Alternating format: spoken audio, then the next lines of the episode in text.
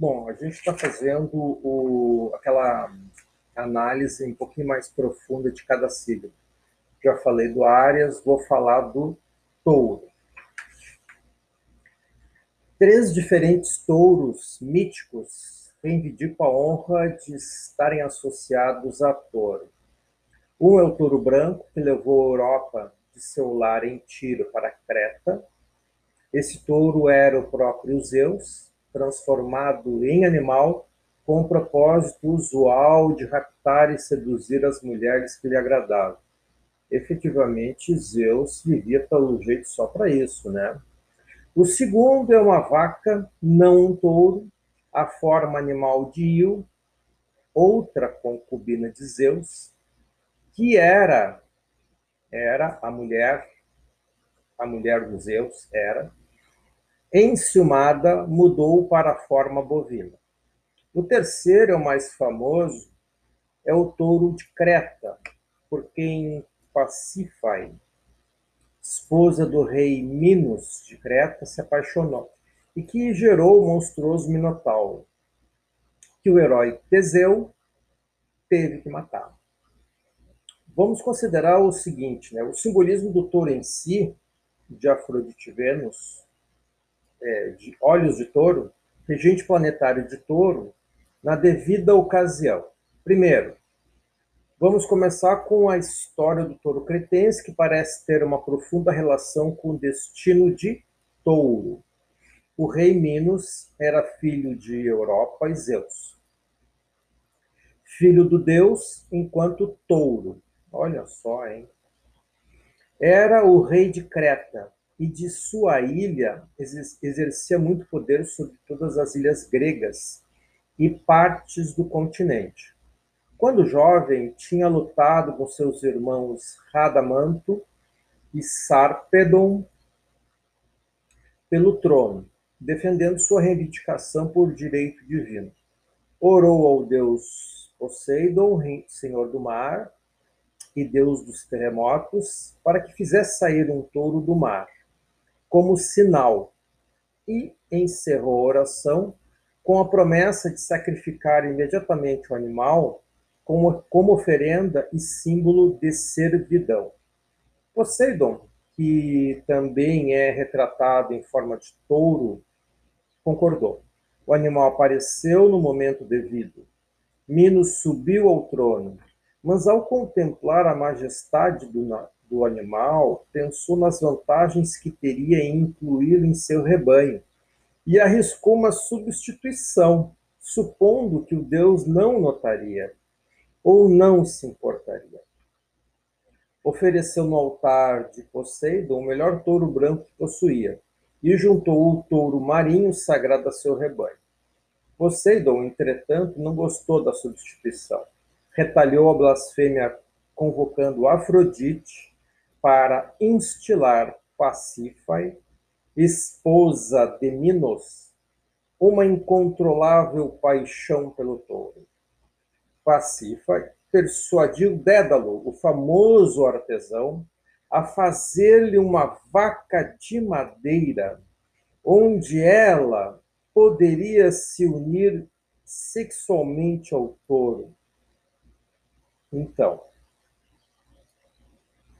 Dédalo executou o trabalho. Pacifa entrou na vaca e o touro, por sua vez, entrou nela. Dessa união nasceu o Minotauro, um hediondo monstro com corpo humano e cabeça de touro, que se alimentava de carne humana.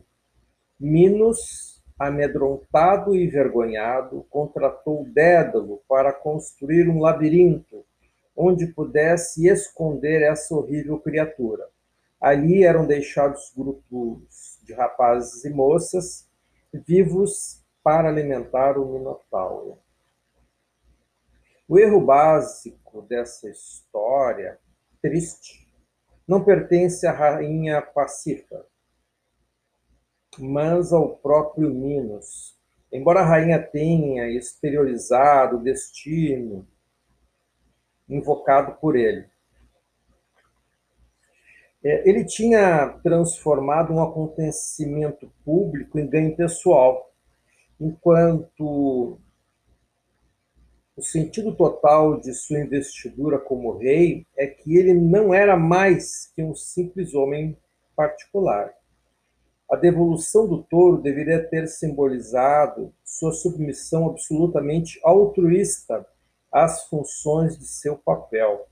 Por outro lado, a retenção representou um impulso de auto-engrandecimento egocêntrico.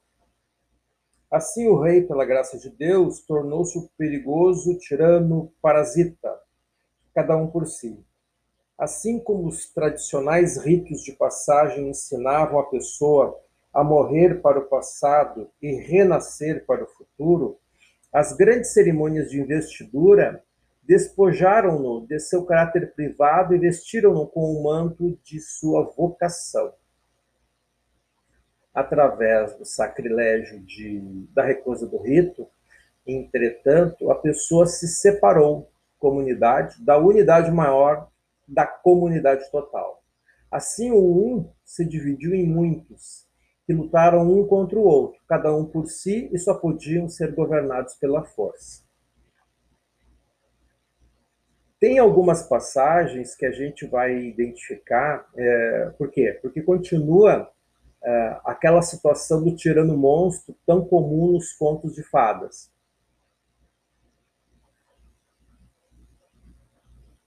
Ao obter um benefício uh, específico, o monstro ávido dos direitos vorazes dos outros então, muitas vezes, né, o indivíduo está ali objetivando algo pessoal, ele quer um benefício que era para ser geral, para todos, ele quer para si.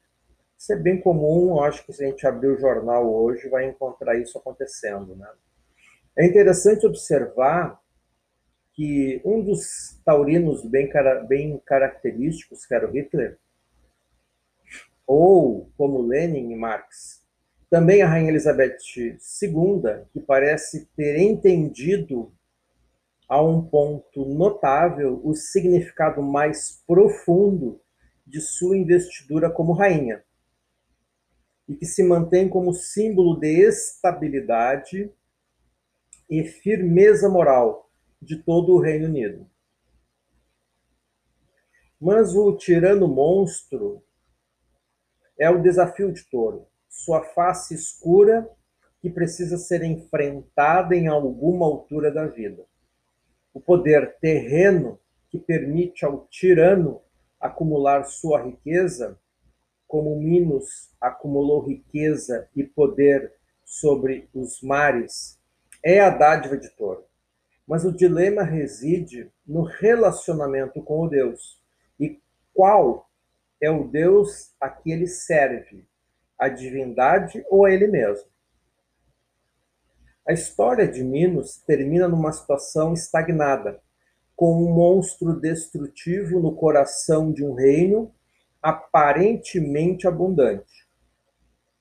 A estagnação conduz inevitavelmente à chegada de Teseu, o herói que deve solucionar o impasse. A característica ironia do mito como já foi visto lá em Ares, né, que a gente lembra bem, aparece aqui Teseu, que, como Minos, é um rei de origem divina, é filho do deus touro Poseidon. A criatura que ele precisa enfrentar no coração do labirinto é a forma escura e bestial de seu próprio pai espiritual, bem como o símbolo do pecado de Minos. Assim, Minos seu Minotauro e o herói Teseu estão unidos pelo mesmo símbolo do touro, pois são aspectos do mesmo cerne arquetípico. Minos e Teseu, em certo sentido, são duplos um do outro, porque um comete o pecado contra o Deus, enquanto o outro precisa redimi-lo. Mas o que é touro? o símbolo do poder que precisa ser dedicado ao Deus.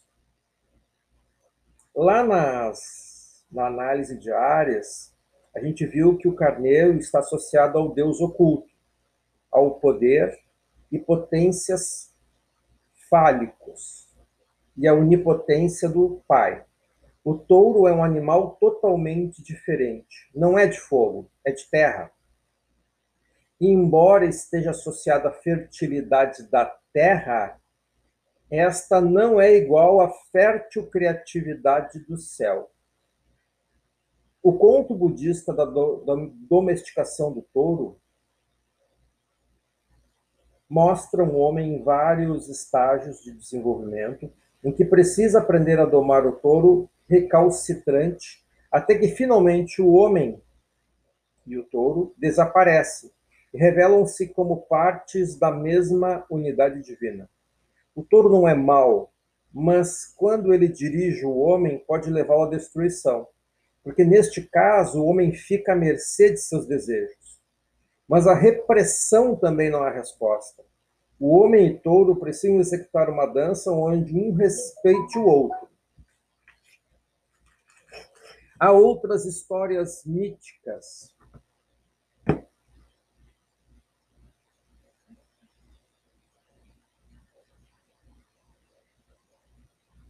que descrevem a luta com o touro.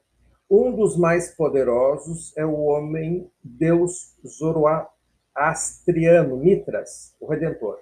Sempre retratado com seu famoso barrete, com as mãos em volta do pescoço do touro. Heracles também precisa vencer um touro, Hércules, né? É, é Hércules.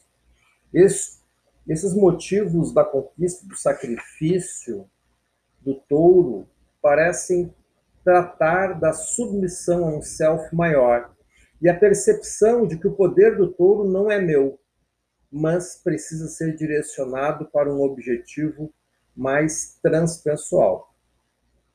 Seja um touro, seja uma vaca, como no mito de Il, é o mesmo animal que examinamos. Não causa surpresa que a associação básica dessa criatura seja com a deusa Afrodite, que tinha olhos de vaca, e cuja natureza pode revelar-nos muito sobre o significado da besta que touro está destinado a encontrar e a domesticar. Afrodite Vênus tem mais personalidade e contornos mais nítidos que praticamente qualquer outra deusa grega. Ela não é simplesmente um conceito abstrato destinado a personificar alguma ordem vagamente percebida no cosmos. Ela é muitíssimo viva, qualidade que transpira nas esculturas que temos dela, anteriores à era grega, remontando à grande deusa Star do Oriente Médio. Seu afeto é generoso e carnal. Ela não tem qualquer ambivalência a respeito de sexo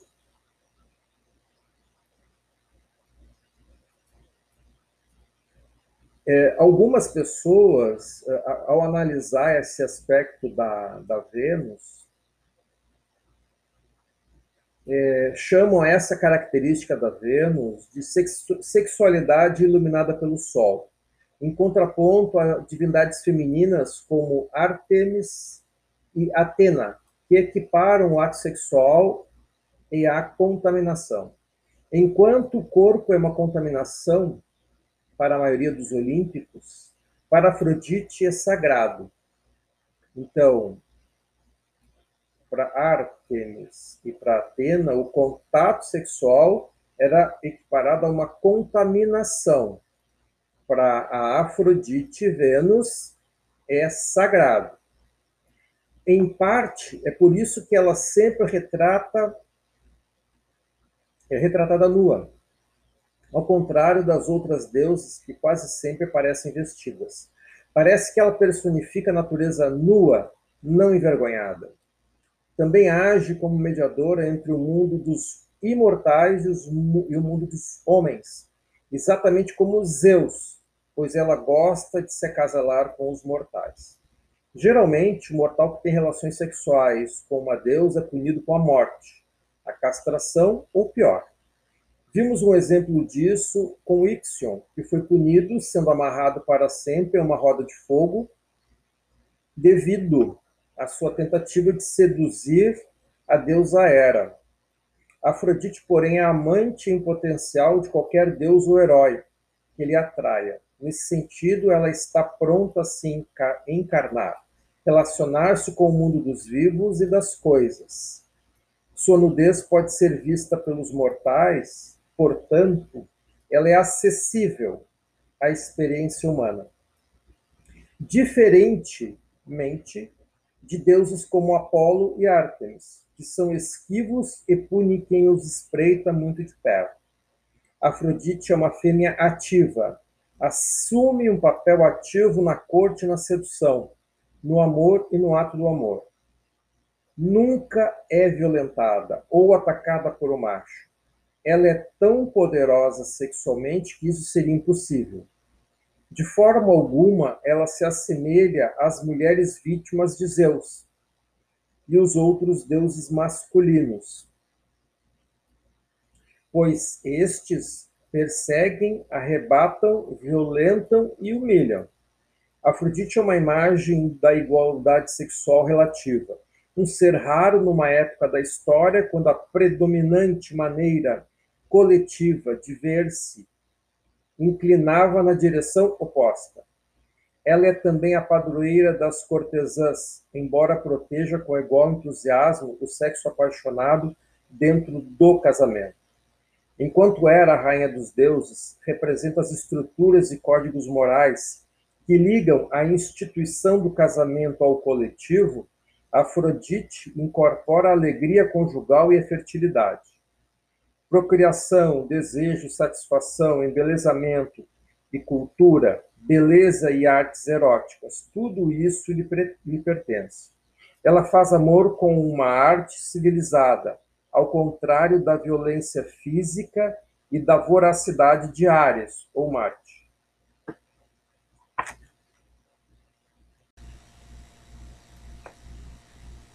Os impulsos da sexualidade são naturais. Por outro lado, o ato do amor sofisticado é altamente cultural. Afrodite serve de intermediária entre os dois. Junta-os. Ou melhor, ela não os torna idênticos, mas os interrelaciona e sobrepõe um ao outro em grande medida.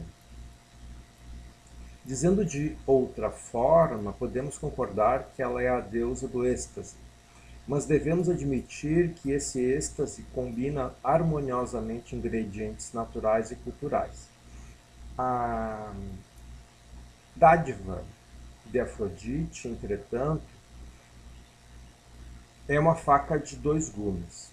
Por um lado, as artes do amor e a satisfação do desejo podem unir homem e mulher na sexualidade harmoniosa e na vida conjugal feliz. Porém, por outro lado, podemos gerar rivalidades, ciúmes e paixões que ameaçam seriamente as relações entre pessoas, grupos étnicos e até nações. Assim, a paixão de Minos pelo touro sagrado leva à paixão arrasadora de sua esposa por este mesmo touro, e o monstro que daí resulta torna-se um cancro corroendo o reino por dentro. Até a vaca, que parece ser uma criatura tão pacífica, pode levar ao caos e à destruição. Nas primeiras cosmogonias, Afrodite não tinha mãe, tendo nascido da união entre Mar e os órgãos genitais cortados de Urano castrado por seu filho Cronos. Isso sugere que Afrodite pode ser o que for, mas não é material no sentido comum, embora seja fértil. Talvez fosse mais adequado dizer que ela não é de forma alguma esposa, embora estimule as alegrias físicas do casamento. Ela seria a mais solar das deusas. Ártemis e Hera são fortemente lunares, a esfera da primeira sendo caracteristicamente o ar enluarado da meia-noite, e a segunda, frequentemente retratada com um crescente lunar. Seu símbolo tem ricos antecedentes na velha civilização europeia. E existe naturalmente uma associação psicológica mais geral entre a lua e a menstruação, a virgindade e o princípio feminino em geral. É Afrodite que, mais que qualquer outra deusa, é inequivocadamente solar em muitos episódios. E essa solaridade associa naturalmente a seu brilho. Observem que ela seduz Anquises à luz do dia. Existe uma oposição entre um contraste profundo, sexualidade iluminada pelo sol e a ansiedade furtiva e iluminada pela lua, e a hostilidade de Artemis com relação ao amor carnal. Tudo isso traça um quadro vivo de um aspecto de nosso touro. Pode-se então perguntar por que é preciso que ela seja subjugada por Teseu ou por Mitras, já que Afrodite parece ser uma deusa benigna, cujas qualidades são muito necessárias para a nossa cultura atual. Mas é por causa de seu ardil que começa a Guerra de Troia, e os estragos causados por ela são sempre uma ameaça ao relacionamento em nível individual ou coletivo. Ela é uma deusa extremamente ambígua. Em Esparta, era adorada como uma sanguinária deusa do combate. Dizia-se que sua contrapartida egípcia, Hathor, a deusa com cabeça de vaca, florescia no sangue e no assassinato.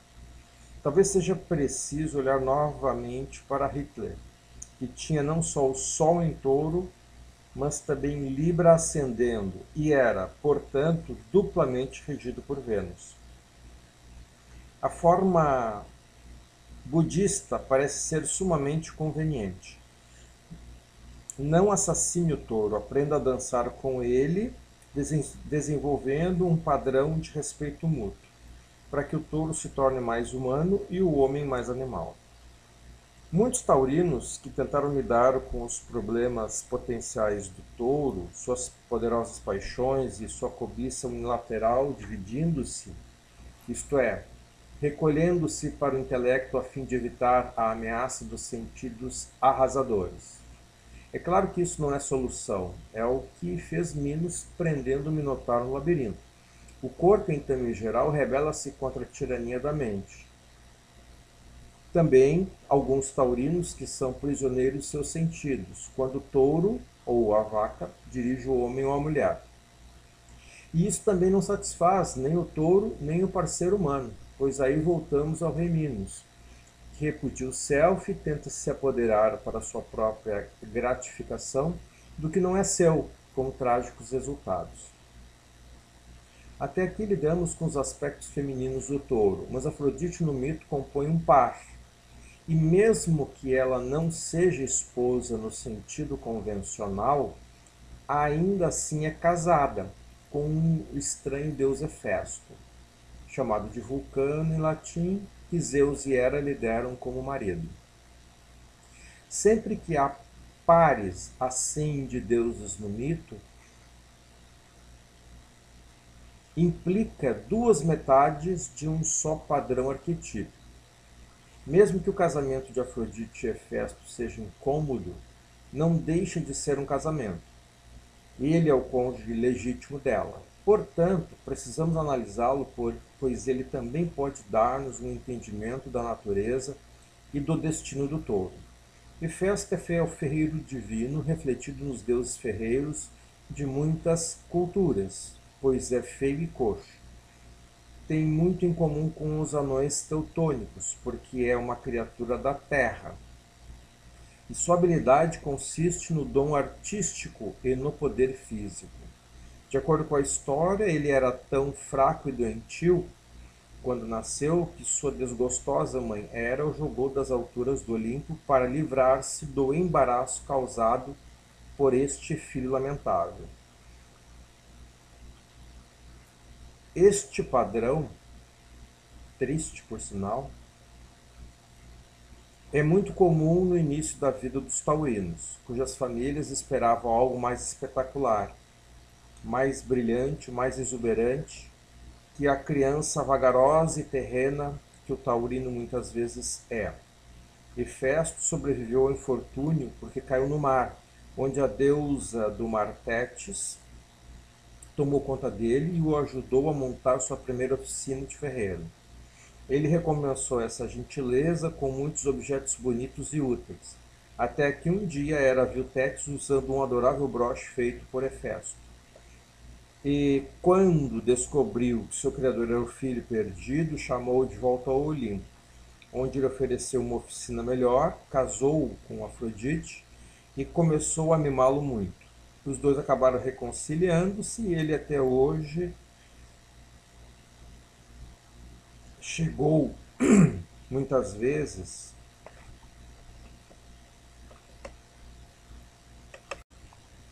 os dois acabaram reconciliando-se e ele até chegou ao ponto de censurar Zeus pelo tratamento dado a Hera, quando o rei dos deuses pendurou a esposa do céu pelos pulsos, porque ela tinha se rebelado contra ele. Zeus, enraivecido, jogou Hefesto pela segunda vez do Olimpo, e a queda durou um dia inteiro. Quando, quando caiu na terra, ele quebrou as duas pernas e ficou coxo. Depois disso, só pôde andar com muletas douradas. Hefesto é feio e tem mau gênio, mas tem um poder muito grande nos braços e ombros. E em tudo que faz tem uma perícia ímpar. Uma vez fez um conjunto de mulheres mecânicas de ouro para ajudá-lo na oficina. Elas até falam e executam as mais difíceis tarefas que lhes confia. Possui um conjunto de mesas de três pés e rodas de ouro dispostas pela oficina, capazes de irem sozinhas ao encontro dos deuses e voltarem.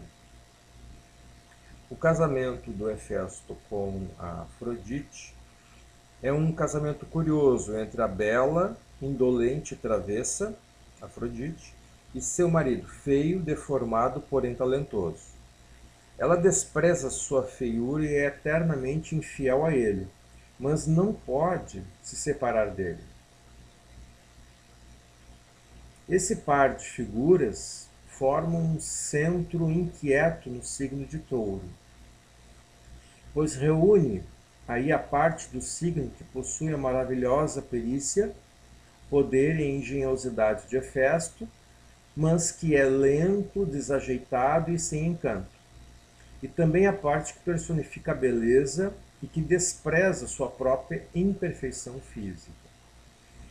Quer os taurinos exteriorizem esse estranho casamento através de um parceiro real, quer ele constitua um conflito interior entre o idealismo e a rusticidade do signo, o casamento é um dado, uma espécie de destino.